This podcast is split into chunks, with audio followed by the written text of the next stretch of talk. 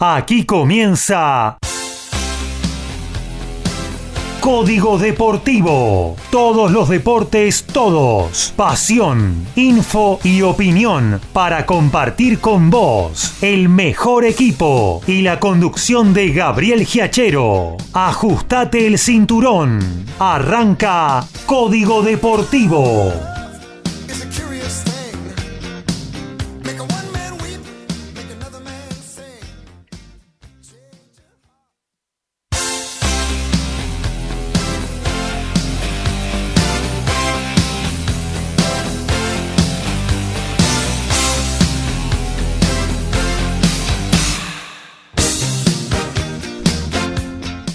¿Qué tal? ¿Cómo les va? Muy pero muy buenas noches. Aquí estamos arrancando una nueva edición de Código Deportivo. Esta vez va a ser la número 157 de nuestro ciclo que ya lleva dos temporadas en el aire. Recuerde, ya habíamos hecho 150 más o menos del picadito y nos transformamos hace un par de años en el 2021 en Código Deportivo y siempre con nuestro estilo, ¿eh? en el sello, en el orillo, ahí eh, informando sobre cada uno de los deportes, los más importantes, ¿eh? no solamente de fútbol, hablamos en nuestro ciclo cada miércoles y cada sábado aquí en el aire de www.mgradio.com.ar. Ya sabés, sobre margen derecha nos podés dejar tu mensaje.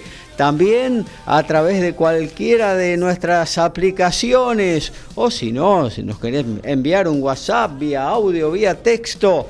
Bueno, ahí vas a tener la posibilidad de hacerlo al 11 7005 2196 con muchísimas cosas para compartir con todos ustedes hasta las 23.30 donde vamos a dejarle paso a nuestro compañero Alfredo González que trae también un programa cargadito, media hora con todo el rugby y también con muy buenas canciones para compartir con sus oyentes y vamos a iniciar la recorrida con todos los especialistas que hoy tenemos en Código Deportivo. Arrancamos con el estudio de MG Radio en el corazón de Villa Pueyrredón para saludar a Horacio Boquio. ¿Cómo anda Horacio? ¿Qué tal? Muy buenas noches, Gabriel, compañeros audiencia, el gusto de compartir una nueva emisión de Código Deportivo. Hoy miércoles con la excepción de que no tenemos partidos del torneo de Primera División, no tenemos Copa Argentina, no tenemos Libertadores Sudamericana. Qué aburrido. Así que, bueno, ha parado la pelota por unos días. De, después de, de, lo intenso que fueron las últimas fechas. El viernes volvemos ya. Y el viernes ya va a estar nuevamente rodando. No hay, no hay ventana FIBA, no hay nada. No, porque aparte sabemos que aparte en poquito más de un mes eh, prácticamente va a estar terminando toda la actividad y ya eh, en este fin de semana uno de los torneos, el que es eh, a nivel de fútbol femenino, va a estar definiéndose, ya está jugándose la última fecha, así que y bueno, y también tenemos ya las definiciones, ¿no? Algún ascenso, quizás algún descenso, vamos a ver qué ocurre en este fin de semana y el sábado lo vamos a estar ampliando. Claro que sí, porque Belgrano está cerca de conseguir eh, el ascenso a la Liga Profesional de Fútbol. Lo puede hacer este fin de semana. Eh, que juega en condición de visitante. En Madrid juega, ¿no? No, se va a jugar en San Nicolás, un partido que voy a estar cubriendo ah, para una emisora colega vecina. Mira, en San Nicolás, claro, porque Belgrano amenaza con llevar como 20.000 personas. Exacto. lo que puede ser la vuelta olímpica y el regreso a la primera división tras varios años en el ascenso, ¿no? Eh, bueno, eh, estaremos atentos a lo que suceda ahí en San Nicolás entonces con el Pirata que quiere regresar y si no es esta fecha será la próxima a la próxima división. Ha sido el mejor equipo indudablemente del campeonato. Sí, lo que sí está marcando que el fútbol cordobés va a tener un segundo representante como mínimo, ¿no? Claro. En la máxima categoría. Claro, también está ahí Instituto que, que viene segundo, eh, lejos de Belgrano, eh, pero que tiene un muy buen equipo y que en el reducido va, a pisar fuerte también. ¿eh? Y que no sé si a comienzo del torneo, eh, cuando asumió Bobaglio, estaba en los cálculos de que iba a tener una campaña tan, tan importante como la que ha desarrollado, aunque no ascienda ahora en forma directa, ha tenido un torneo muy, muy bueno, Instituto. Muy bueno, y aparte, recordar que eh, la definición de este reducido, el que termina en la segunda posición, que es la que hoy ostenta eh, eh, Instituto, todavía quedan tres fechas por delante. bueno, juega dos partidos solamente porque entra en semifinales y los dos en condición de local, ¿no? Lo que también supone una buena ventaja y que además Instituto gran parte de sus puntos los ha logrado en condición de local, ha tenido un rendimiento muy muy bueno. ¿eh? Claro que sí, claro que sí. Bueno, y también vamos a hablar en esta edición 157 de Código Deportivo, obviamente de tenis. Por lo tanto, nos remitimos a la zona de Valvanera a charlar y a presentar a Lautaro Miranda. ¿Cómo anda Lautaro? Buenas noches. Hola Gaby, muy buenas noches para vos, para todos los compañeros y también para toda la audiencia. Una semana de tenis, por supuesto, muy especial, ansiosos por lo que será el día viernes el retiro de Roger Federer, según eh, una buena parte tanto de, periodistas como también de público, el mejor tenista de la historia, tanto en hombres como en mujeres, que bueno, se estará despidiendo eh, de manera oficial a los 41 años y lo hará en su competición en la Labor Cup, un torneo que bueno creó él junto con su agente Tony Gotzik, lo estrenaron en el año 2017, esta será la quinta edición, no se realizó en 2020 por la pandemia, pero bueno, será la quinta edición. Eh, y además, bueno, tendrá el aliciente de que por primera vez en estas cinco ediciones logró reunir a, a, todo el Big Four, a sus tres máximos rivales, hablamos de Nadal, de Djokovic y de Andy Murray, eh, a los cuales se sumarán Stefano Tsitsipas y Casper Ruud en lo que será el equipo europeo que bueno estará buscando su quinta corona en esta competición ante el equipo del resto del mundo en el cual por supuesto destaca la presencia del argentino Diego Schwarman y bueno también hay actividad. Tenemos un challenger que se está jugando en este país en la Argentina en Villa María Córdoba concretamente. Vamos a estar comentando en la columna algunas cuestiones referidas a ese torneo. Y también por supuesto dentro de un ratito y veremos si nos da eh, el horario para que podamos actualizar un poquito estará jugando Tomás Echeverry la segunda ronda del ATP 250 de San Diego ante Marco Girón. Marco Girón es un tenista de los Estados Unidos pero sus padres son argentinos así que bueno también por supuesto un partido muy interesante los colocaron en último turno de la cancha central está programado para no antes de las 11 de la noche en la Argentina Argentina, 19 horas eh, allí en San Diego. Veremos si llega a entrar en el programa y si no, bueno, lo pueden seguir una vez que concluya Código Deportivo. Bueno, muy bien, Lautaro. Mira, hice un esfuerzo económico y puse 50 mil euros para ir a ver la despedida de Federer, pero ¿va a jugar Federer o saluda de la platea? bueno, Gaby, esa es la gran incógnita. Eh, todo indicaría ser una excepción a las reglas y, no jugaría ningún partido de singles. Ajá. Yo diría, en este torneo de exhibición, ¿hay reglas? Sí, bueno, si eres un torneo de exhibición, se trata de que sea lo más profesional posible y hay reglas. Cada equipo tiene seis integrantes. Entre el día viernes y el día sábado tienen que jugar todos los integrantes de cada equipo un partido de singles. En este año podría ser que Roger Federer no juegue ningún partido de singles y sí se despediría jugando dobles el día viernes junto a Rafa Nadal eh, en la sesión nocturna. Podría ser el plan que juegue dobles el viernes a la noche junto con Nadal, sería la tarde de la Argentina, y a partir del sábado su lugar lo ocuparía Mateo Berretini, que está como suplente en el equipo europeo. Eh, todo apunta a que en realidad Federer no está en condiciones físicas enfrentar a ningún jugador del equipo del resto del mundo, que bueno, están con competencia continua. Fede, recordemos, lleva más de un año sin jugar un partido profesional. Y él elegiría no, no retirarse dando un espectáculo que quizás no le guste, en ese sentido preferiría hacerlo en el doble junto con Nadal, por supuesto con el español llevando más eh, la carga del equipo, pero sí, a día de hoy todo indicaría que jugaría dobles el día viernes junto con Nadal y a partir del sábado su lugar en el equipo lo ocuparía Mateo Berretini. Bueno, muy bien, estaremos atentos entonces a la Labor Cup y el retiro ya definitivo del gran Roger Federer, uno de los mejores jugadores de la historia, sin ninguna duda.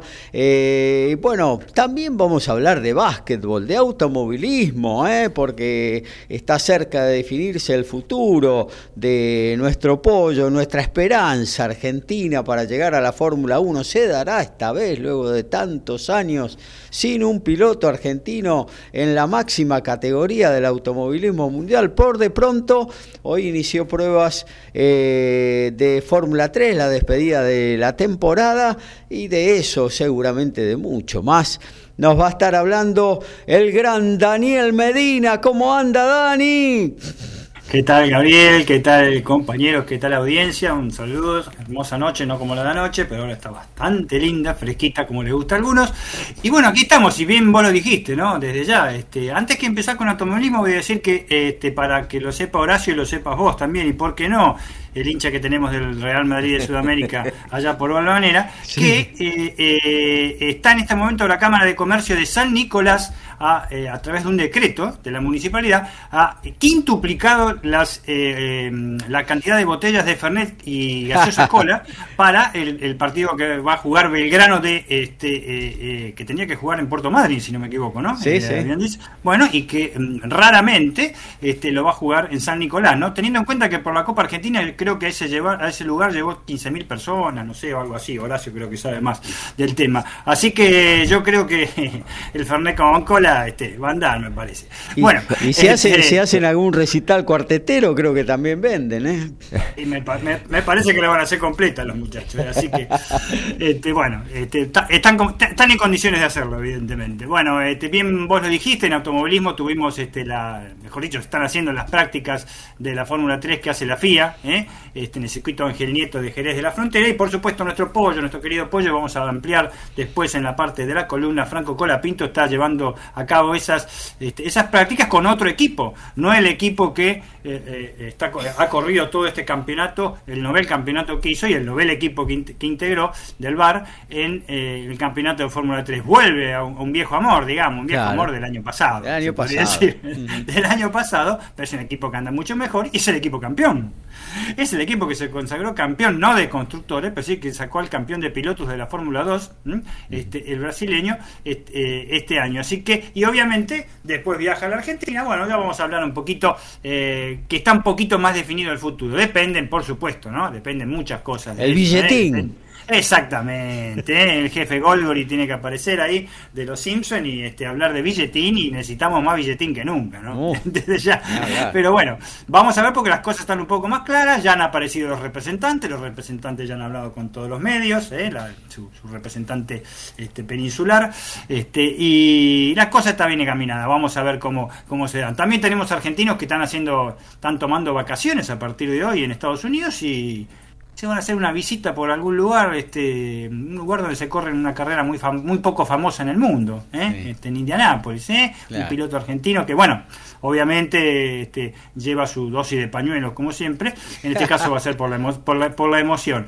Tuvimos eh, turismo carretera justamente, donde participó este piloto, este, y donde tendrá que venir la semana que viene a declarar por una maniobra bastante bastante, bastante este, complicada con el hijo del comisario. Y se le dibujó una sonrisa a nuestro querido oyente Daniel Pero cómo no, me lo imagino, me lo imagino, y cómo no, y, con razón.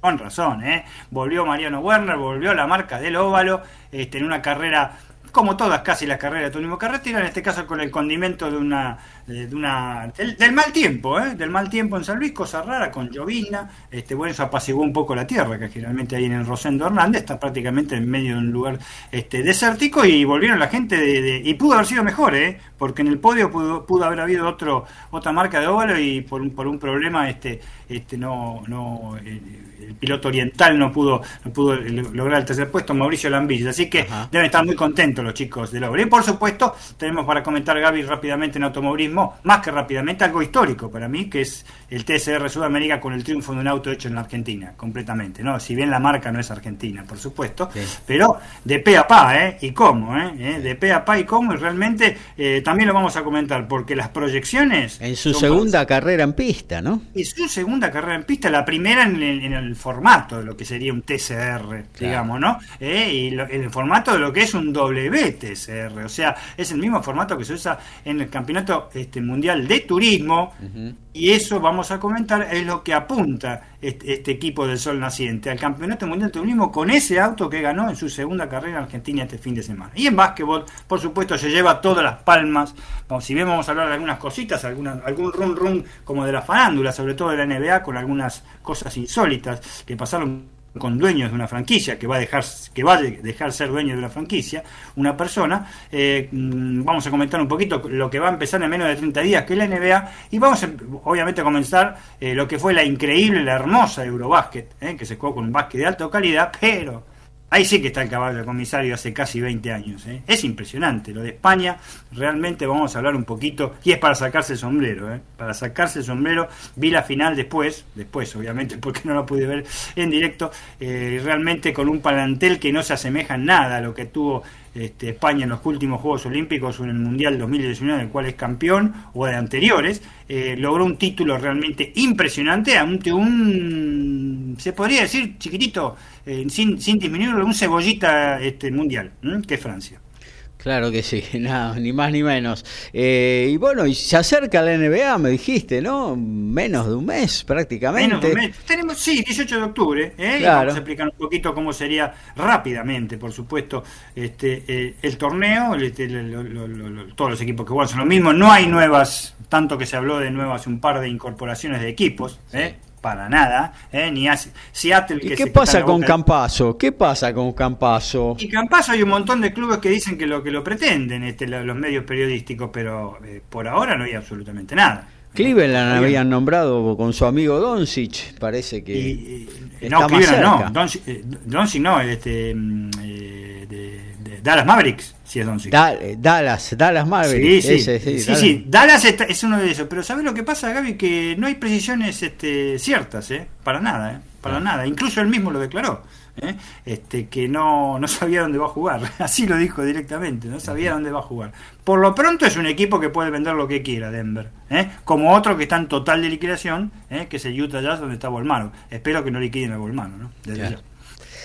Bueno, muy bien, tenemos ahí toda la paleta informativa en el orden del Planeta Deportes para compartir con ustedes hasta las 23.30. Sí, Horacio. Sí, eh, lo que quería aclarar es que el partido de Belgrano, que se va a jugar en San Nicolás, se tenía que jugar en el Lorenzo Arandilla, la cancha de Brown de Adrogué, no en Deportivo ah, Madrid. Claro, ¿eh? Brown de Adrogué. Claro, no era. Ah, por eso yo creía que era así. Yo vi que era Brown, pero bueno, hay dos Brown. No, no, claro, es Guillermo Brown de Puerto Madryn el otro. No, no, tenía que jugarse acá en el Gran Buenos Aires. Claro, los muchachos del sur de Buenos Aires, entonces, del barrio Cheto de Adrogués, se van a San Nicolás. Mirá, que tiene una terrible hinchada este Adrogués. Sí, eh, no, hay equivalencias porque dicen que puede ir público de, las dos parcialidades, así que... Sí. no, me imagino, me imagino. Claro, claro, el tema ahí pasó por la seguridad, ¿no? Porque si no, uno dice, bueno, ¿por qué no jugaron, no sé, en Independiente, en Racing, ¿no? En alguna cancha, digamos... Eh, importante de, la zona sur, ¿no? Sí, sí, para aparte no, no perder tanto la localía, ¿no? Eh, Brown, pero sí, el, acuerdo finalmente llegó en, el moderno estadio de,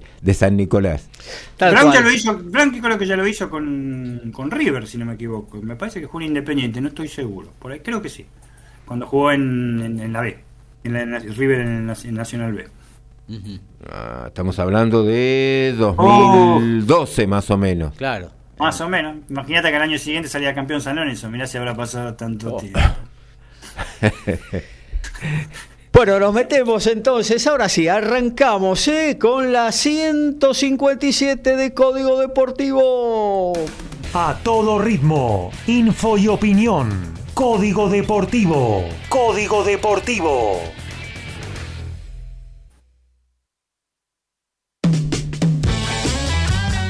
Y la fecha número 20 del torneo de reserva arrojó los siguientes resultados. Sarmiento de Junín le ganó 2 a 1 a Newell's Old Boys, Colón perdió 2 a 1 ante Talleres, igualaron en 0 Defensa y Justicia Estudiantes de La Plata, Central le ganó 1 a 0 a Patronato, Independiente 2 a 0 a Unión, Gimnasia 3 a 0 a Central Córdoba, Godoy Cruz 2 a 0 a Barraca Central, Racing cayó de local 2 a 0 ante Platense, River le ganó 1 a 0 a San Lorenzo, Aldo Civi empató 0 a 0 con Arsenal, Vélez cayó 1 a 0 ante Tigre, empataron en 1 Atlético Tucumán Argentino, Huracán le ganó 3-0 a Boca y Lanús cayó 2-0 ante Banfield.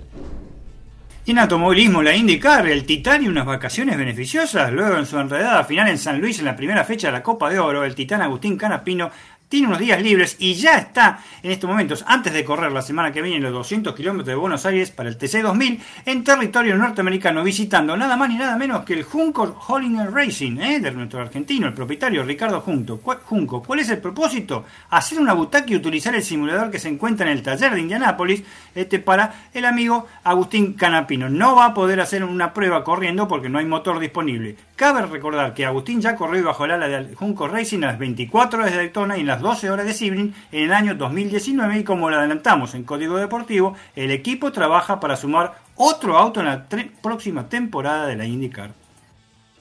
Mientras se disputa eh, el ATP, mientras esperamos, mejor dicho, la Labor Cup, se está disputando el ATP 250 de Metz en Francia que mañana tendrá dos partidazos en los octavos de final. Uno de ellos tendrá al ex número uno Danil Medvedev enfrentando a Stan Babrinka. Esto será alrededor del mediodía de la Argentina y más tarde iniciando la sesión nocturna cerca de las 3 de la tarde de la Argentina, estará jugando Huber Hurkacz, campeón defensor, ante Dominic Thiem. Y en básquet, la Eurobásquet, yo hago lo que quiero y está bien. ¿Quién lo dijo esto? El base, el tremendo base Tomás Hertel del Real Madrid y otro lío que lo toca. Fichó en Rusia. El base francés se comprometió, se comprometió a no ir a Rusia para poder jugar la Eurobásquet, cosa que realizó, pero terminó fichando realmente en el día de hoy con el Zenit de San Petersburgo.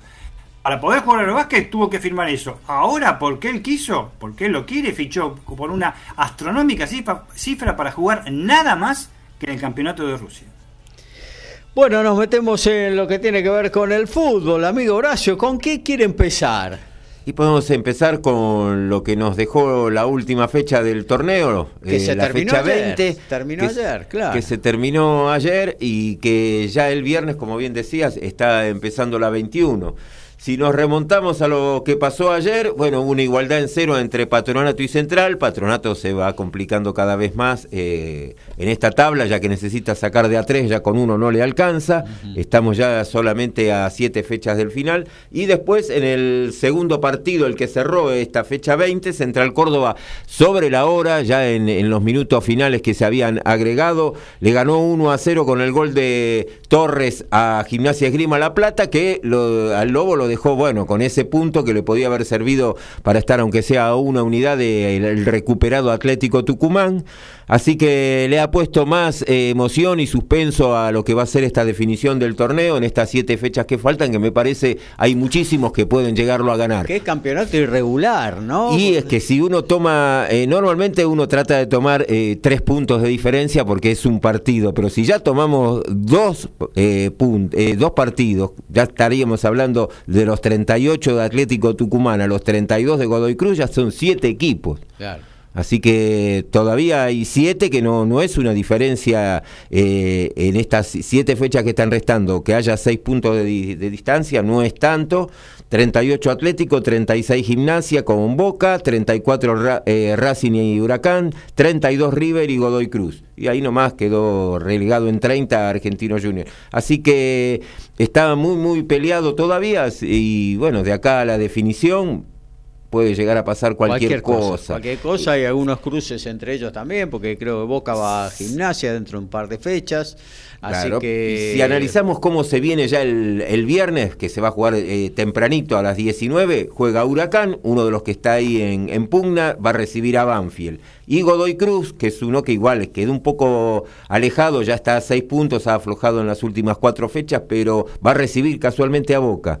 Así que es un partido muy importante por el tema de, los primeros lugares para la definición. Godoy Cruz, que aún no se ha salvado del descenso, pero que tiene una distancia importante. las internacionales también, la tabla Pero tiene, claro, exactamente, porque, bueno, la derrota de Aldo otra vez más esta igualdad de patronato los está alejando bastante ese me parece tanto que ahí me parece que ahí la cosa y se está empezando a definir porque a eso hay que sumarle ese gol de Torres sobre el final. Ha sacado una pequeña luz ya ahora Central Córdoba recordando que además tiene un partido menos el que tiene que jugar todavía con Vélez. A pesar de la derrota allá o acá no acá Acá, en Liniers. El partido suspendido, claro. Y eh, Arsenal, a pesar de, la derrota, bueno, igual sigue teniendo muchísimas chances. Había perdido el otro día, ahora después se recuperó con Aldo Civi. Y tiene una distancia también eh, bastante grande por lo que está faltando. El sábado van a estar jugando. ¿Cómo? Porque si van a haber descensos, porque empezó a surgir nuevamente ese fantasma de que iban otra vez a suspender los descensos y no eh. sé cuánta cosa más, que para mí ya sería un papelón.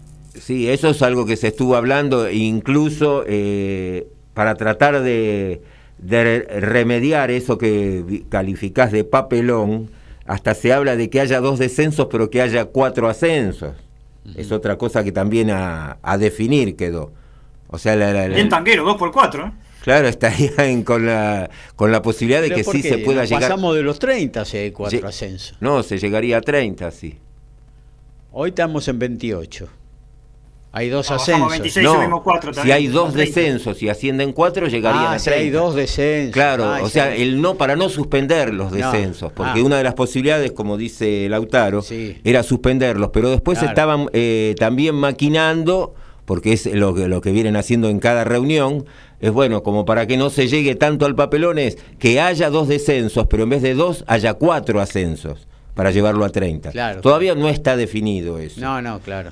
Pero es un rumor que corre fuerte, eso de los 30. Pero hubo dos reuniones y aparentemente la opinión mayoritaria, porque quieren definirlo antes de, de irse a Qatar, claro. para ver cómo va a quedar la temporada del año que viene. Eh, por ahora los descensos eh, se consumarían. Eh, bueno, después del viernes ya seguimos el sábado a las 13, cuando nos estamos yendo, está arrancando Defensa y Justicia con Patronato. Defensa que consiguió una muy interesante victoria el otro día en La Plata, después lo tuvo que aguantar, se quedó con uno menos, pero consiguió un resultado, ahora lo está dirigiendo Nicolás Díez. Sí, Nicolás Díez, el zurdo. El, zurdo, que parecía que pintaba para crack, después se fue quedando. Sí, sí. Y estaba de ayudante de, de bueno, finalmente se quedó él al mando del equipo. A las copas, eh, defensa. Y defensa que sigue con esta victoria sigue manteniendo las chances de jugar la sudamericana. Claro. En el mismo horario, a las 13, va a estar jugando también en Junín, Sarmiento y Arsenal.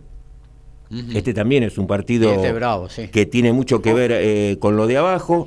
Yo creo, a mí, sinceramente, con lo de abajo me parece que eh, Patronato y Alto Civi han quedado en una situación muy, muy complicada. Y si hay alguien que los puede salvar, o puede ser Platense o Sarmiento, ¿no? Más Sarmiento que está todavía más abajo. Eh, porque, bueno, al tener menos. Eh, al tener solo una temporada, creo que... Claro, dividen por dos temporadas, no por, tres. Por dos temporadas ya es, eh, es más fácil que, que bajan más puntos, ¿no? Baja más Sí, hoy Sarmiento está necesitando aproximadamente entre 11 y 12 puntos para salvarse. Sin depender de, nadie. Sin depender de nadie. Eso es en el matemática, ¿no? O sea, que suma que, suma los 21 puntos al Civil. Claro, cosa que también es Y si no algo más eh, dentro de la teoría más cercano, yo creo que con siete puntos se tendría que salvar. Claro, o sea que no está tan mal tampoco. Siete puntos en condición de local, me imagino que los puede sacar, seguramente. Bueno, a las 15.30 va a estar jugando Lanús, que tuvo una, por lo menos tuvo una alegría dentro de todo el, el, año muy malo que, ha tenido hasta ahora, que fue haberle ganado a Banfield el, otro día y encima de visitante. Hasta quizás, eh, creo como venían los dos, inesperado. Eh, va a recibir a San Lorenzo. ya.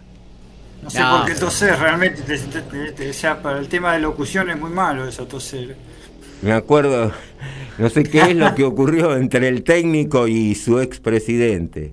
¿Se puede saber? Eh, bueno, sí, sí, sí, ese es el, este, lo, que se está hablando en el momento. Este, este eh, bueno, el, final del partido del, del, domingo estaba un poco calentito y suba. los plateístas de la Norte lo tenían, lo habían este, anotado de punto, se dio vuelta, fiel a sus características, reaccionó este, dijo lo que dijo, este, mezcló palabras del, del expresidente o presidente o presidente en licencia, no sé lo que es realmente. No, ha renunciado, ¿eh? Ah, bueno, bueno. Ah, cierto, sí, sí, bueno, está muy bueno eso. Este, y el muchacho se ofendió y este, bueno, mm, van a una mediación teóricamente. Bueno, pero viste, ahora empezaron a hablarse de por qué, porque se, tienen bronca desde el año 2002, ¿eh? o sea, hace 20 años que, se tienen bronca, por un tema del hijo de Insúa, de Robertino Insúa, que lo, cuando estaba en reserva lo, sacó de San Lorenzo, ahora está jugando en la cuarta división de un club de Estados Unidos, de una franquicia de Estados Unidos, en fin este, más, más lío en San Lorenzo. Veníamos tranquilos y, este, y volvió a aparecer este, este, eh, el show match, digamos.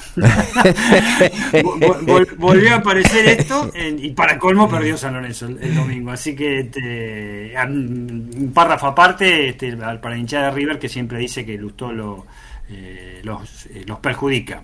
Miren el partido del domingo, realmente a ver si los perjudicó. Bueno, igual para San Lorenzo, eh, dentro de todo la campaña es bastante pasable. hay que, hay que, lo que pasa es que la gente tiene que darse cuenta, asumir que tiene juveniles, que hay un cierto futuro y que eh, lo que ya dije en varias oportunidades sobre distintos equipos que han subido juveniles, que están en condiciones de jugar en primera y que a lo mejor con una base que los acompañe el año que viene, como me pareció también en Rosario Central, si aciertan en las incorporaciones pueden estar eh, en situaciones muy, muy superiores a la que han mostrado ahora. Es cuestión de tener paciencia, claro, eso quizás es lo más difícil. Está muy, cerca, de sumar la cantidad de puntos que sería del que tuvo un último torneo, que es 48, tiene 42 en este momento. Si entra con 48 serían 96 puntos para el año que viene y la idea es llegar a 100, 105 puntos para más o menos estar tranquilo con el tema del promedio del descenso, cosa difícil porque San Lorenzo no gana, ese es el tema, ¿no?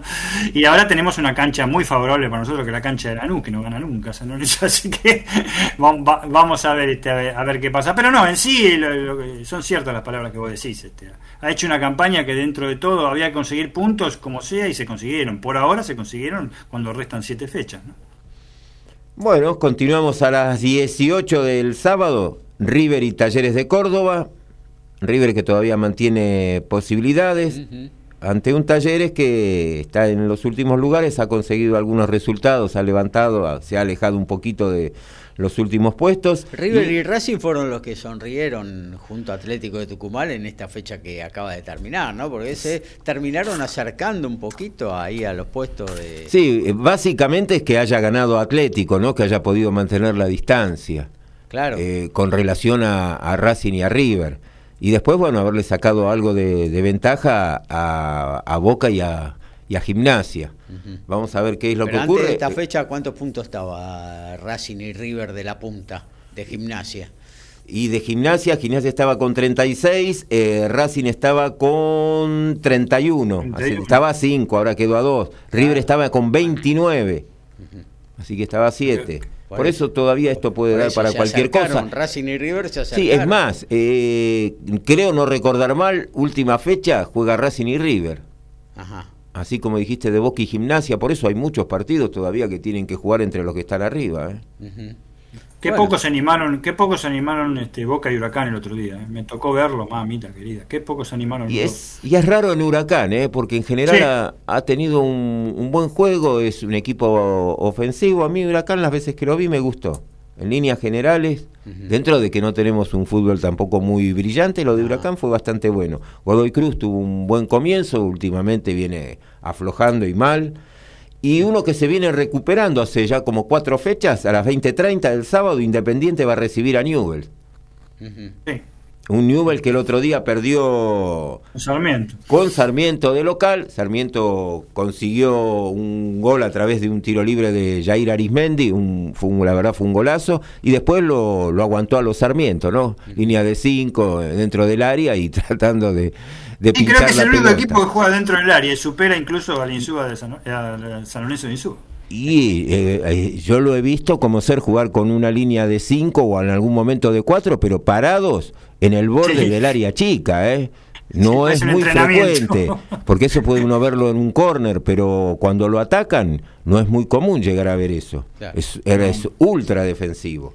Y bueno, más o menos le viene dando resultado, tampoco hay mucho más material. Eh, ¿quién le puede sumando, está sumando para Claro, aparte que, quien le puede dar claridad, quien le puede dar eh, talento y hasta a veces algún gol, que es Lisandro López, claro, se hace difícil, no puede jugar los 90 minutos. Entonces, y después el otro que le que juega y que quizás no no lo destacan, eh, me parece que es Lucas Castro, el Pata Castro, el ex jugador de gimnasia, me parece que también un jugador que conserva eh, su talento, su calidad, es lento, bueno, juega ya, tiene como 34 años, se hace difícil también, son los dos que mueven el equipo, después lo demás es de punta para arriba, a lo que salga. Está bien, y bueno, es, el objetivo es conservar la categoría.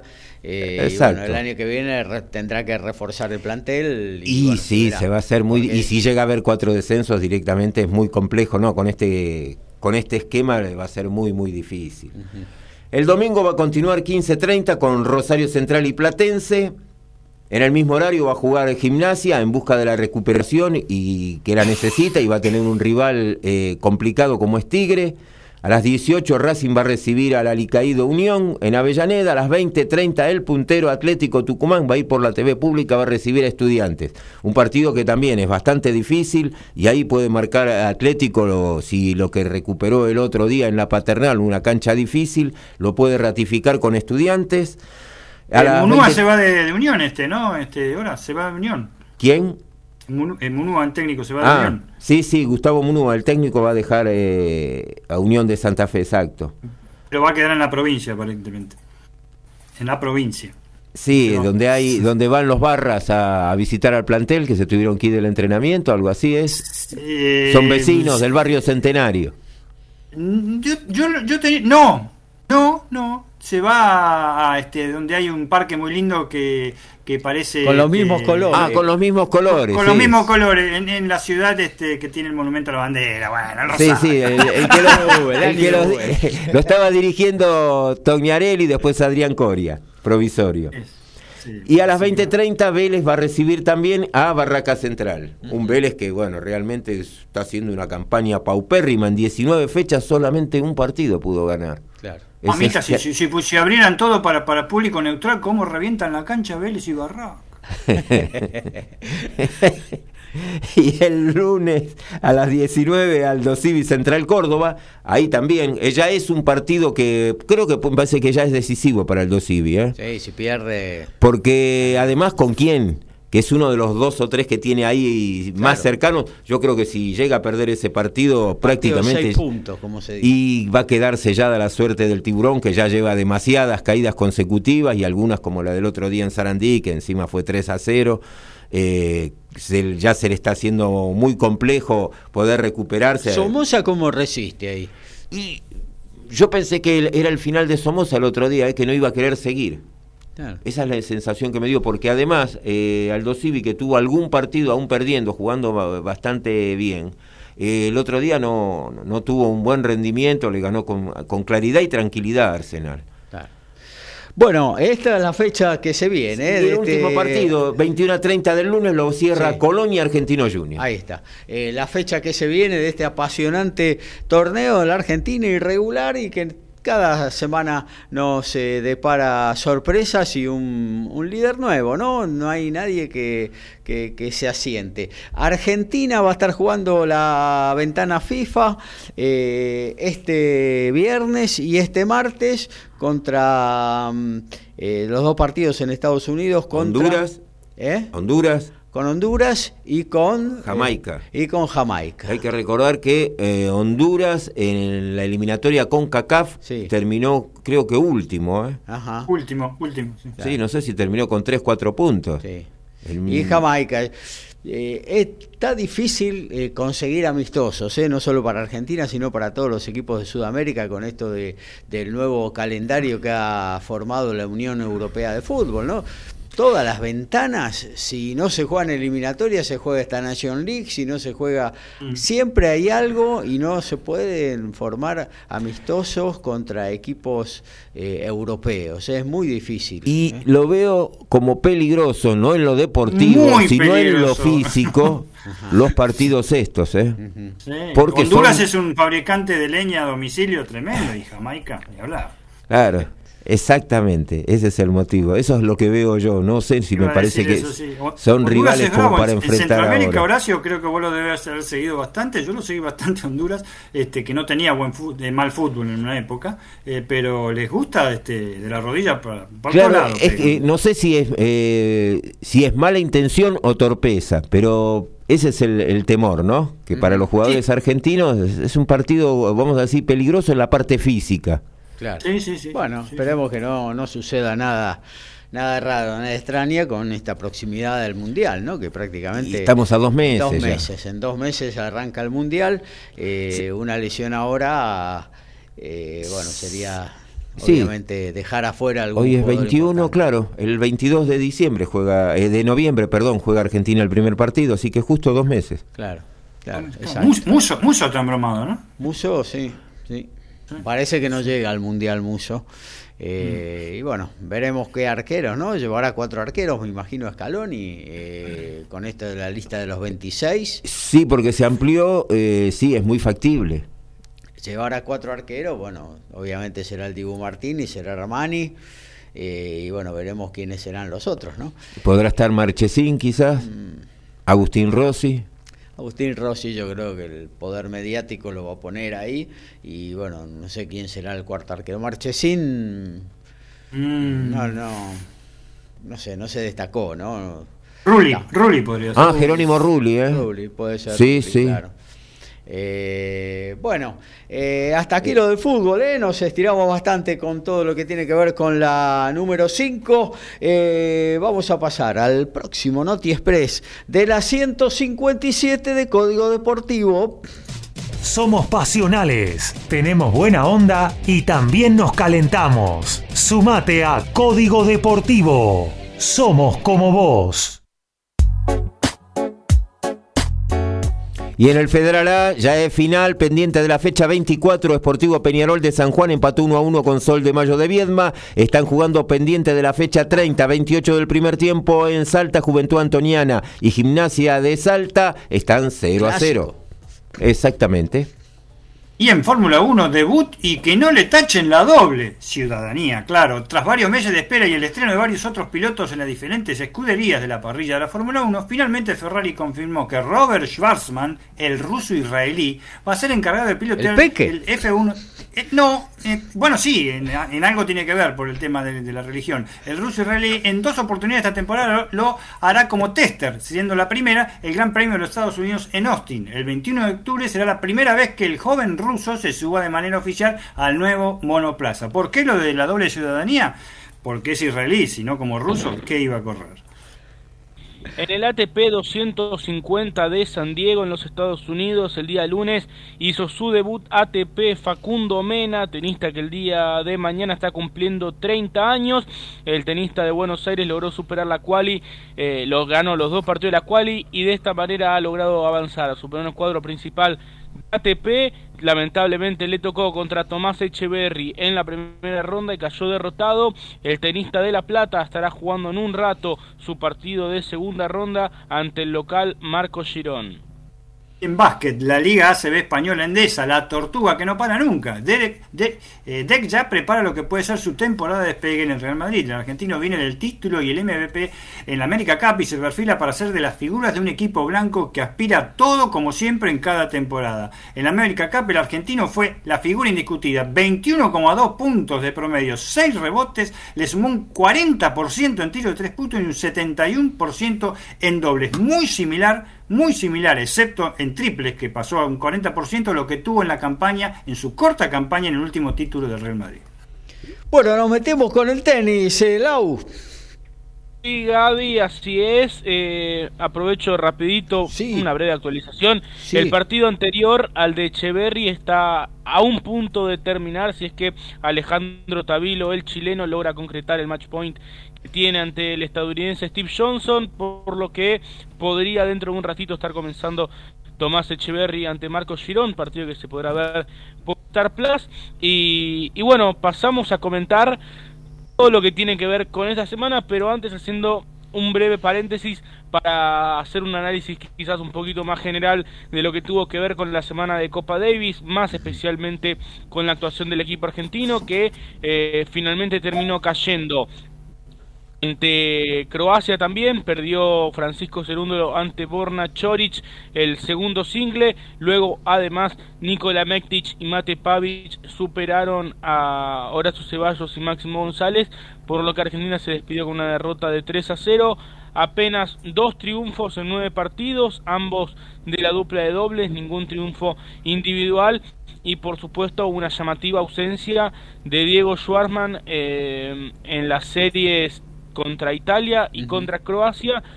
Esa que bueno, ya lo hablamos el sábado, venía de perder mal ante Michael Limmer el día eh, el día en la serie del martes ante Suecia, pero bueno, sí también es llamativa la, la, la ausencia o la no convocatoria de Sherman para las dos series siguientes. Eh, Argentina terminó último en el grupo A que compartía con Italia, Croacia y con Suecia. De esta manera deberá volver a jugar a finales de enero tras el abierto de Australia los qualifiers en una instancia de clasificación para jugar la misma instancia que acaba de jugar ante ante estos tres equipos el año que viene. Es decir para jugar esta misma instancia el año que viene Argentina deberá ganar la eliminatoria que le toque eh, a finales de enero tras el abierto de Australia. Como este año a eh, República Checa no claro exactamente. Una serie que, bueno, por supuesto, eh, si todo ocurre como más o menos lo imagino, Argentina no va a ser cabeza de serie, por lo cual le puede tocar rival de los duros. Y además, eh, tras el abierto de Australia, parte justo antes de los ATP de Córdoba y de Buenos Aires, que este año se cambió. O sea, para el año que viene se cambió. Antes o este año por lo menos se hizo a finales de febrero, el año próximo está programado para ser a finales de enero, eh, por supuesto puede ser un poco complicado ese tema, especialmente si le toca de visitante y desde ya que si le toca de local no podrá jugar en el Buenos Aires Lawn Tennis porque el mismo se estará preparando para, para, las, para el ATP de Buenos Aires, entonces es una fecha un tanto complicada, sí, por supuesto, pero... Eh, yo creo que Argentina gana un poco en esto de las series eh, local visitante. Me parece que tiene equipo como para poder afrontar, pero bueno, por supuesto, si te llega a tocar un Francia o te llega a tocar una España, una Serbia de Novak Djokovic o un equivalente, por supuesto que no hay mucho para hacer. Y por supuesto podría ser una de las posibilidades si es que Argentina no termina siendo cabeza de serie, que bueno, en la próxima actualización del ranking es una posibilidad muy fuerte de que así sea. Así que, bueno, eso es lo que tiene que ver con la Copa Davis. Creo yo que eh, se podrían haber hecho algunas cosas mejor. Por ejemplo, el hecho de que Francisco Segúndolo, tanto en los dos partidos que jugó, le tocó ser el número uno de la Argentina. Yo, al menos en la última serie contra Croacia, hubiera priorizado que Francisco pueda jugar el single 2 eh, dándole a Schwarman el single 1 ya que por ranking Schwarman debía enfrentar a Chorich y en el caso de Francisco debería haber enfrentado a Borna Goucho. Bueno era un rival bastante más, más accesible que Chorich me parece que en ese sentido había más chances quizás de garantizar uno de los puntos y llegar con vida al dobles eh, me parece que esa estrategia hubiera sido un poquito más acertada, sobre todo viendo que Sebastián Báez no había rendido muy bien en los primeros dos partidos, haber insistido con el tenista de San Martín en la tercera serie me parece que no fue lo más acertado, eh, pero bueno, por supuesto con el diario del lunes es siempre más fácil. Algo de lo que dice Guillermo Coria es que bueno, está en un lugar en el que tiene que tomar decisiones y siempre va a tomar la decisión pensando en lo mejor para el equipo eh, y yo no tengo dudas de que así es, pero bueno, a veces también así como a veces cuando se acierta se, se ganan los elogios, cuando se pierde eh, también caen las críticas y bueno, es parte del juego y desde ya que Guillermo Coria lo conoce muy bien. Así que bueno, ese es el panorama. A finales de enero Argentina le tocará volver a jugar, presumiblemente contra una selección bien potente y buscando el pase a las finales de la Copa Davis de septiembre del 2023.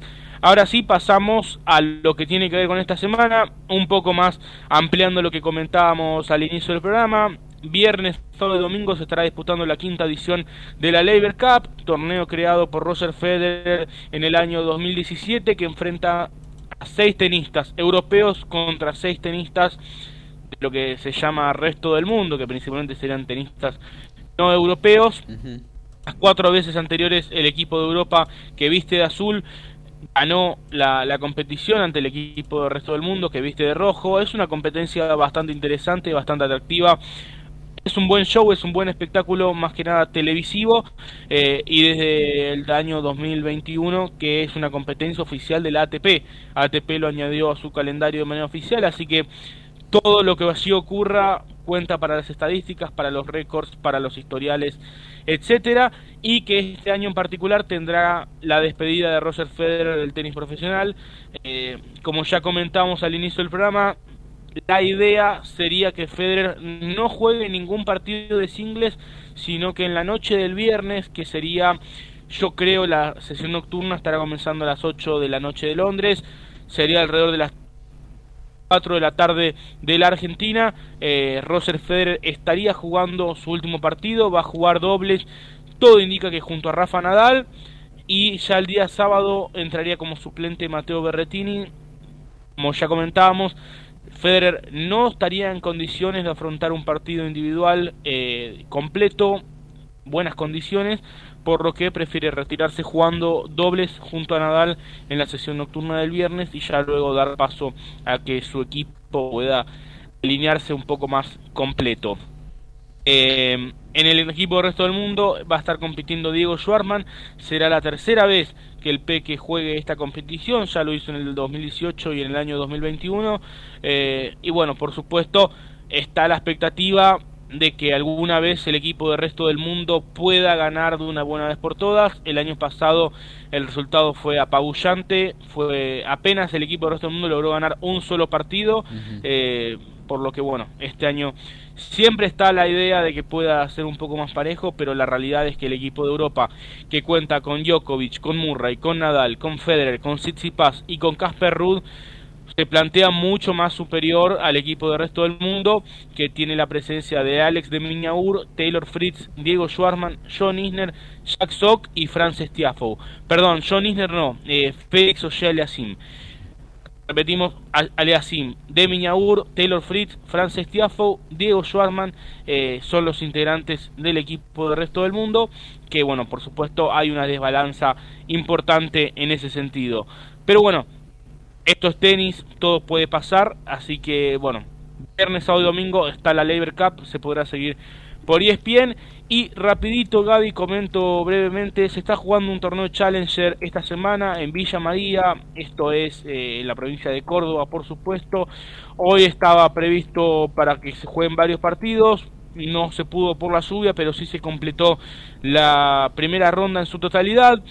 Entre ellos destaca el triunfo de Juan Pablo Varillas, número uno del cuadro, sobre su compatriota Nicolás Álvarez. Varillas que estará jugando el día de mañana ante Facundo Díaz Acosta. Y por supuesto, la nota destacada de la primera ronda del torneo ha sido el regreso con triunfo de Juan Manuel Cerúndolo, quien había jugado apenas un partido los últimos dos meses. Logró vencer a Genaro Olivieri en la primera ronda y estará jugando el día de mañana ante Juan Bautista Otegui, tenista argentino que bueno recibió un wildcard. Hoy Otegui tuvo un gran triunfo sobre el kazajo Dimitri Popko, un jugador que viene de jugar la Copa Davis, que de hecho enfrentó a Andy Murray en Glasgow y que hizo 11.000 kilómetros para venir a jugar el Challenger de Villa María, no con mucho éxito porque perdió 6-0, 6-2 ante Otei, pero bueno, una historia eh, curiosa de este torneo. Así que bueno, mañana Juan Manuel II, lo que es dentro de los argentinos el más destacado, pero hay muchos nombres destacados, está Andrea Colarini, Nicolás Kicker, juega Camilo Hugo Carabelli también entre otros. Eh, así que bueno, mañana eh, toda la segunda ronda allí en Villa María, ya calentando motores para lo que será, por supuesto, el Challenger de Buenos Aires que arrancará el, este mismo domingo con su fase previa en el Racket Club y que tendrá entrada libre y gratuita el día domingo para ver la quali. Ya a partir del lunes habrá que abonar entrada, pero bueno, a quienes tengan un tiempito el domingo pueden acercarse al Racket Club allí en Palermo, ver un poco si les gusta y eventualmente si, si les gustó la experiencia comprar una entrada para la semana. Así que bueno, eso ha sido todo por esta semana. Ahí está, el, Racket Club está por ahí eh, detrás de la cancha de excursionistas, por ahí sigue estando. Sí, exacto, exacto, sí, sí, sí. Eh, bueno, uno entra por Olleros, eh, por, o sea, Olleros Libertador. Sí justo pasando la estación de Lisandro de la Torre, de Lisandro de la Torre de la línea Mitre de trenes, a la izquierda tiene allí a unos 100, 200 metros el racket, si no, como vos decís Gaby, se puede entrar por la calle de excursionistas que... La Pampa. Creo que la Pampa, Pampa, eh, exacto. Y allí se dobla a la derecha, la avenida se llama Valentina Alcina, es una avenida que rodea todo el golf y que por la mano derecha tiene el, el Racket Club de Buenos Aires, un club realmente muy lindo, fue inaugurado por Guillermo Vilas en los 90 y que, bueno, a día de hoy se mantiene como uno de los clubes de tenis más lindos de la Argentina. Bueno, muchas gracias eh, Lautaro Miranda con todo lo que tiene que ver con el básquetbol. Seguimos en la 157 de Código Deportivo. La asistencia mágica, el sorpaso inesperado y el try sobre el cierre. Todo está en Código Deportivo.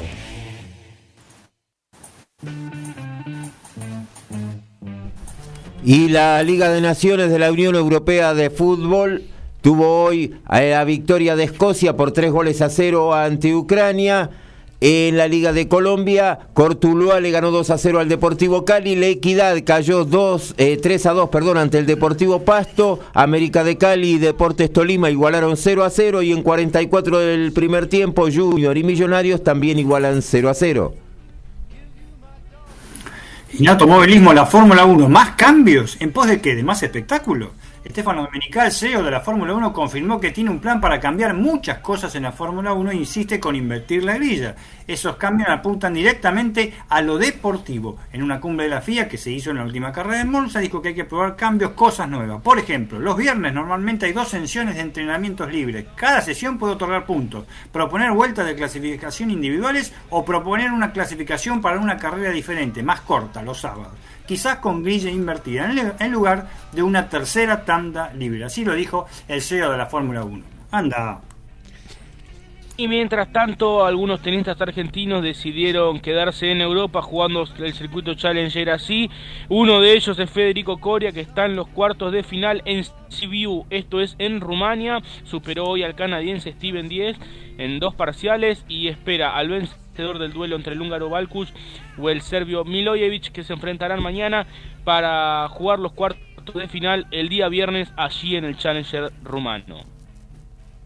En básquetbol, la Liga ACB Endesa, Barcelona levantó la Liga de Cataluña con la Pro de MVP. Estamos hablando de partidos preparatorios, se juega un partido entre todos los equipos de Cataluña y le da gran mención la final a Juventud, también de esa provincia española por 92 a 82 y festejó el torneo. La Provítola fue el jugador más importante con 9 de 12 puntos que hizo en el segundo tiempo, un total de 20 de valoración con 4 asistencias y 3 rebotes. En la, en la semifinal había convertido 9 unidades en la victoria frente a Girona. Bueno, ¿qué te parece si nos metemos en el automovilismo? Porque ya escribió, obviamente, nuestro fiel oyente, Daniel de Villa Taisei, cátedra de Werner en San Luis, no le tenía fe. Pero ahora sí, vamos Ford. Los saludos de siempre para Código Deportivo, nos dice nuestro querido oyente. ¿eh? Siempre presente, miércoles, sábado, Daniel de Villa Taisei. Dani, por supuesto, para, para, para reconocer a Dani que este, ya, ya estaba, ya había hecho un podio este, en Paraná, este Mariano Werner, ¿eh? en, su, en su tierra ya, ya había mostrado un poco los dientes, eh, han cambiado el motor, había tenido una rotura de motor la semana en, la, en la semana de, la carrera del domingo, había tenido una rotura de motor en las pruebas en La Plata y realmente la cosa venía embromada, pero ya en clasificación rompió todo el día sábado Werner, no el motor, sino que lo rompió todo porque hizo el mejor tiempo, ganó su serie, eh, eh, y ganó después la final, este, aprovechando quizás este, que sus rivales más próximos se eh, tuvieron instancias este, bastante embromadas, como lo fue eh, Canapino, que es el puntero del campeonato, que se rozó en la serie con Gastón Mazacán y largó en el eh, vigésimo tercer lugar y realmente no tuvo una actuación destacada. Pero realmente lo de Werner, que en el momento justo, estuvo en el momento justo y en el lugar justo que tenía que tener, y los Ford realmente han, venido con todo, bajo una pertinaz llovizna que hubo en el Rosario Hernández, que hizo muy difícil realmente acelerar con todo, realmente el piloto de Entre que además hizo su eh, eh, gol número 49 en la categoría. ¿eh? Se llevó la serie más rápido también. La verdad que hizo de todo. Y superó a un José Manuel Ursera con el Torino, que andaba muy, muy, muy bien, pero tuvo problemas en la caja de cambio y tuvo que aflojar en, prácticamente a partir de la mitad de la carrera y prefirió tener un excelente segundo puesto, que sacó porque le sirve este, muchísimo para el campeonato. Warner en el primer lugar, Lucena en el segundo, Santiago Mangoni en una buena carrera, había alargado en séptimo lugar en, la final, recuperó cuatro puestos, está también muy atento en el campeonato. Jonathan Castellano con el 2 este, en el cuarto lugar, fíjense, cuatro marcas distintas en los cuatro primeros lugares. Si bien no fue una carrera emocionante, la del turismo carretera, como nos está acostumbrando este año, obviamente, por lo menos la alegría es primero de un campeonazo como Werner que ganó hidalgamente eh, eh, la carrera, segundo un ganador distinto distinto por fin. Desde ya hay un candidato y un zorro viejo para esto de las Copas de Oro, ¿eh? ¿Eh? porque el tipo está ahora ahí muy cerquita y realmente el campeonato eh, está que en ese aspecto, aunque Carapino todavía conserva el primer lugar. Así que una alegría en el sentido de que fue algo distinto y la gente de fuera está muy... Ojo que, como dije antes, este Mauricio Lambiris, el, uruguayo, podía haber salido tercero y quizás segundo. Inconveniente hicieron que tuviera que retroceder bastante en el marcador y, este, y es una un, muchacho que está obviamente en la, en la Copa de Oro. Eh, desde ya, en la Copa de Oro, la Río Uruguay seguro, como, como, como le dicen, el, campeonato está, la cosa viene peliaguda, este, Gaby y Dani, desde ya. ¿eh? Agustín Canapino con el Chevrolet tiene 55 puntos y medio, José Manuel Lucera con el Torino 50 puntos, nada más que a 5 puntos y medio.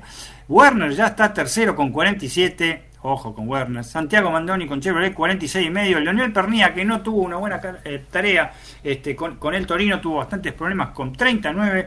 El flaco Esteban Gini con el Torino 35 y Jonathan Castellano con el Dodge en séptimo lugar en 34 y medio. Los otros ganadores, Julián Santelio está décimo, Juan Cruz de Minuto y décimo segundo, Germán Todino décimo tercero, Lambiri bajó al décimo cuarto lugar y Matías Rossi, que tuvo una actuación realmente decepcionante, un abandono con, con el Toyota, está en el décimo quinto lugar.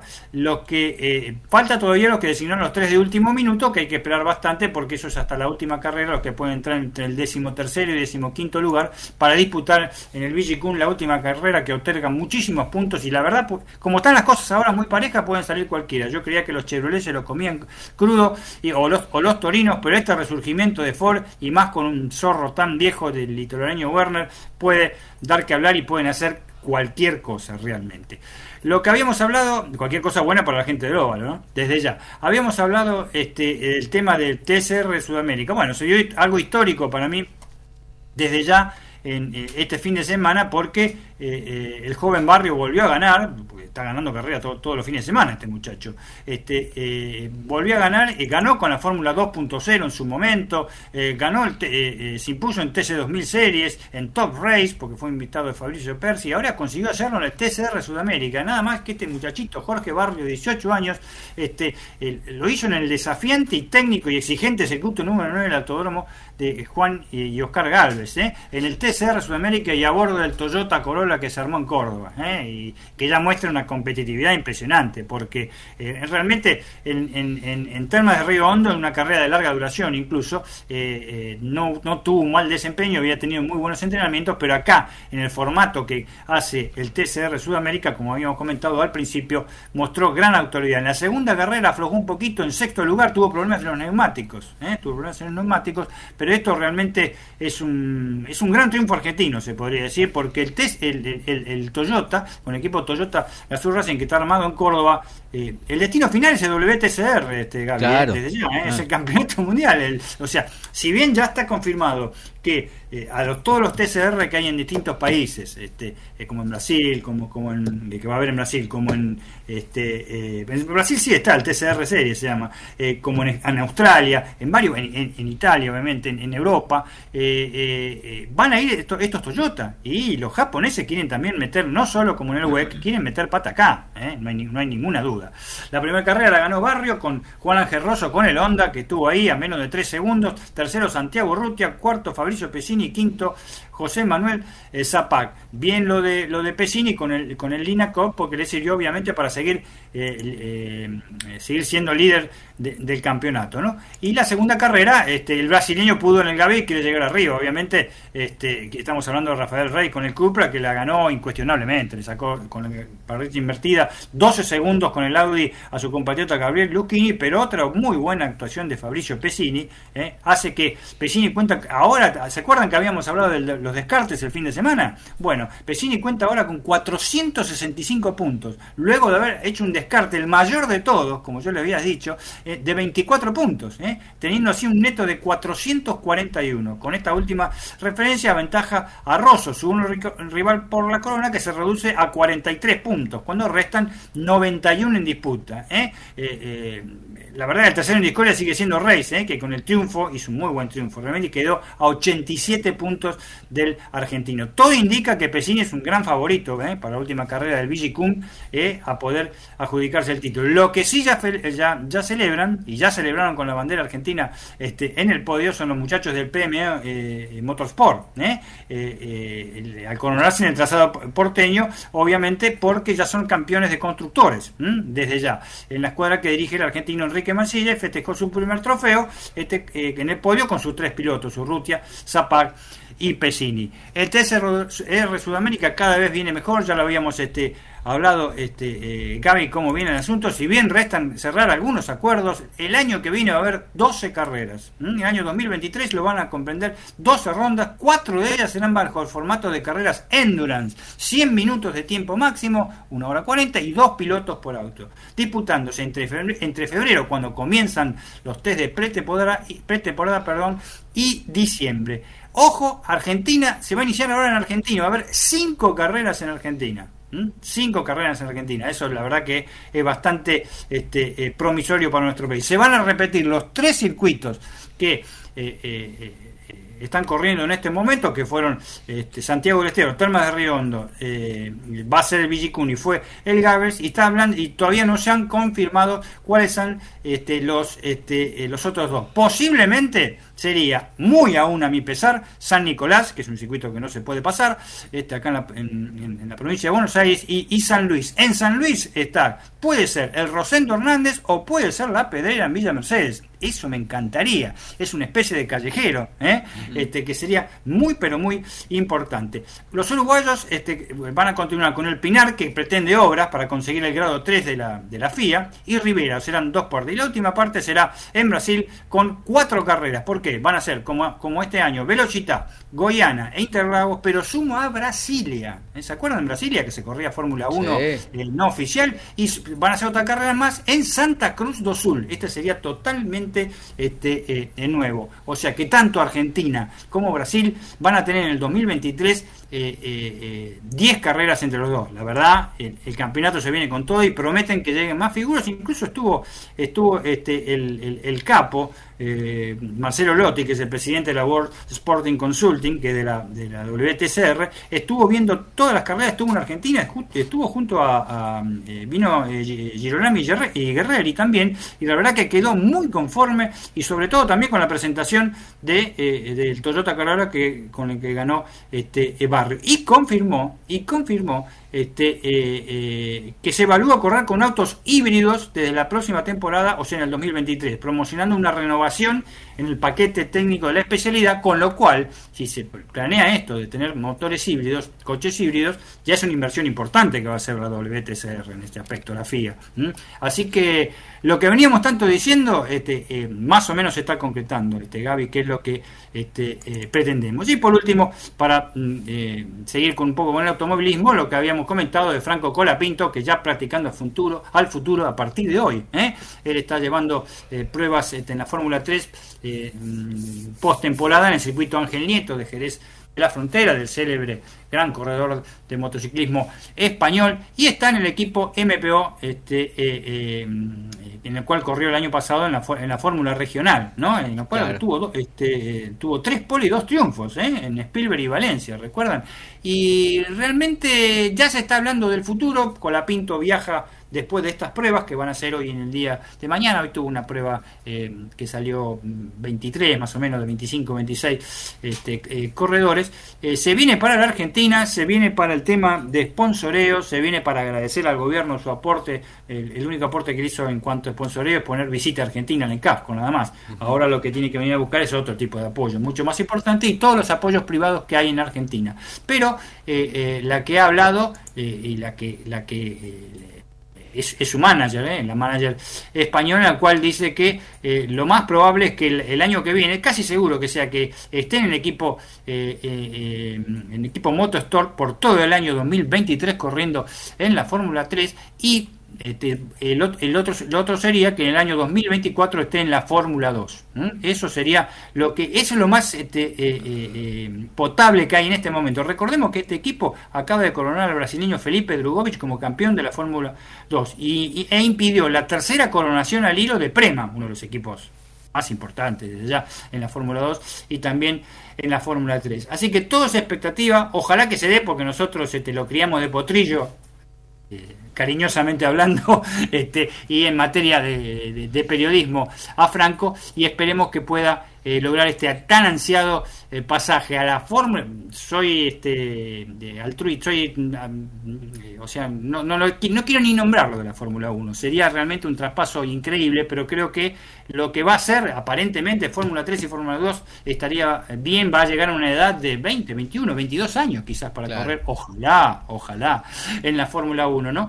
Pero eh, ojalá se pueda dar, ¿no? Sería este, eh, fantástico. Y la última de, de, automovilismo, confirmado para el 2023, todas carreras garantizadas el espectáculo, no sé si se lo garantizo muchachos, pero va a haber este, 24 carreras, realmente eh, se agregan los norteamericanos con todos, Las Vegas va a ser el penúltimo antes de Abu Dhabi para terminar el año que viene. Lo que teníamos, este, el piloto del momento, Nick de Bryce. Nick de Bryce va a ir a reemplazar a Pierre Gasly a eh, eh, el equipo de Tolo Rosso, el ex equipo de Tolo Rosso, el Alfa Tauri. Lo va a ir a reemplazar, ¿por qué? Porque Pierre Gasly va a ir al PIN. Entonces Alpine va a tener su ansiada escudería francesa, escudería o sea, sus ansiados pilotos franceses que van a poder eh, correr en el próximo campeonato 2023 de la Fórmula 1. Claro, Ocon y el propio Pierre Gasly, los dos de origen galo, así que bueno, será una gesta nacional eh, francesa, ¿no? No, desde ya, ah, ¿te acordás cómo era con Renault, con eh, Jean-Pierre Jawil? Este, eh, y René Arnoux. Y René Arnoux, y René Arnoux, ¿no? Desde ya, que fue toda una revolución y, como los famosos turbos, ¿no? Y cómo andaban eso, ¿eh? Mamita, cómo andaban. Así que eh, Francia va a estar totalmente vestida de azul y rojo el equipo, el equipo Alpine y bueno, el, el, piloto del momento, evidentemente, cómo cambian las cosas en apenas 11, 12 días para un piloto. ¿Eh? Este, eh, se va, digamos, se va, Red Bull este, adquiere los servicios de Nick de Bryce del neerlandés. Es, increíble cómo, cómo saltó y ha prevalecido por, sobre un montón de nombres actuales, aunque este, eh, hay que reconocer que se ha dicho, ha trascendido que Matías Binotto de Ferrari va a tener reuniones en esta semana, eh, promediando esta semana con eh, Mick Schumacher, a ver cuál va a ser su futuro. Yo diría que Mick Schumacher charle con otro que no sea Matías Binotto, porque Matías Binotto tiene unas decisiones que mamita querida. Claro. Bueno, y seguiremos con atención lo que suceda con con Franco Colapinto ya estar en MP Motorsport es un eh, pasito adelante, es un equipo más competitivo que está más cerca de la punta.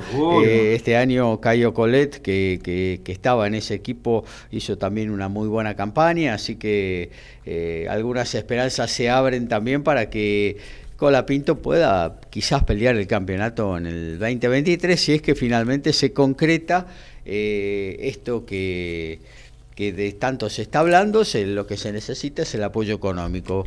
No, no, no hay muchas vueltas que darle alrededor. No hay vueltas que darle, exactamente. 200 mil dólares para, para conseguir esa butaca. Es el doble para la Fórmula 2, que se pide en estos momentos para, para correr en la Fórmula 2. Y ojo, porque el MPO eh, Sport justamente, eh, porque tuvo otra oferta de Prema este, sí, Pinto. Sí, pero más cara eh, realmente el presupuesto era un poquito, bastante más alto y la propuesta de MPO reconocida por la por la empresa neerlandesa es, le bajó un poco el tema, le bajó el, tema de costos, cosa que sería más que importante. Recordemos que Colapinto está dentro del top 10 de la Fórmula 3, con un equipo Nobel, principesco, como dijimos el otro día, y que casi no le pudo encontrar el, las puestas a punto en toda la fecha, porque no conocía ni los circuitos. Así que este, están en ese sentido. Este, eh, eh, y, ojo que Cayo Colet lo aventajó por muy poco en el campeonato. ¿Eh? Sí, sí. bueno, separamos y nos metemos en la última columna de esta 157 de Código Deportivo. Básquet, rugby, fútbol, tenis, boxeo, deporte motor y más. Código Deportivo.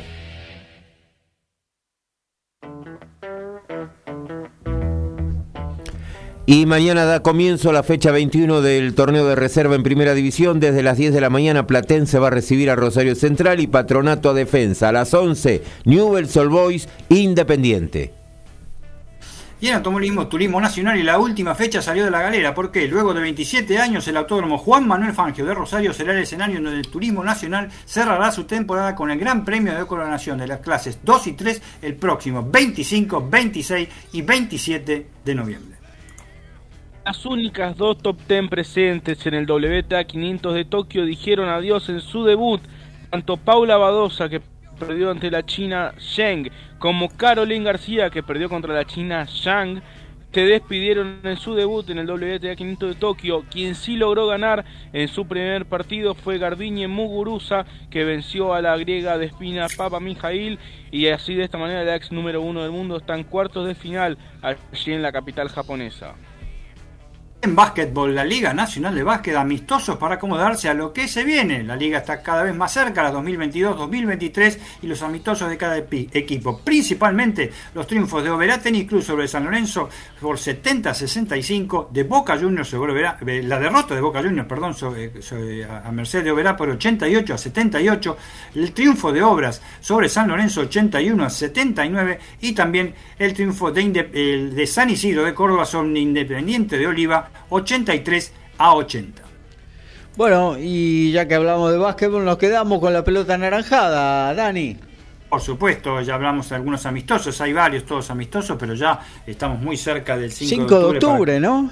Sí, señor, 5 de octubre este, tenemos el, primer partido y lo que realmente eh, en, algunas cosas que se han dado, habíamos dicho en la NBA, en 30 días tenemos, el 18 de octubre comienza la, NBA, el martes 18 de octubre y finaliza el domingo 9 de abril de 2023. Estamos hablando de la parte de, Estados Unidos del mejor básquet del mundo. Los playoffs tendrán lugar el 15 de abril del año, del año que viene y la final es a partir del 1 de junio del 2023. Esta temporada 2022-2023 comienza con una pretemporada del día 6 y 8 de, de, octubre del mes que viene, 2022, en, eh, los, en, en, Abu Dhabi, con eh, partidos que van a ser los Atlanta Hawks y Milwaukee Bucks en dos partidos, el jueves 6 y el sábado 8 en el Etihad Arena, un, un estadio impresionante para 18.000 personas. Sepan, gente, como siempre, las 30 franquicias serán nuevamente 30 franquicias, ni, ni, los muchachos de Seattle ni Las Vegas, no, no hubo caso. 82 partidos, 41 entre encuentros de local y 41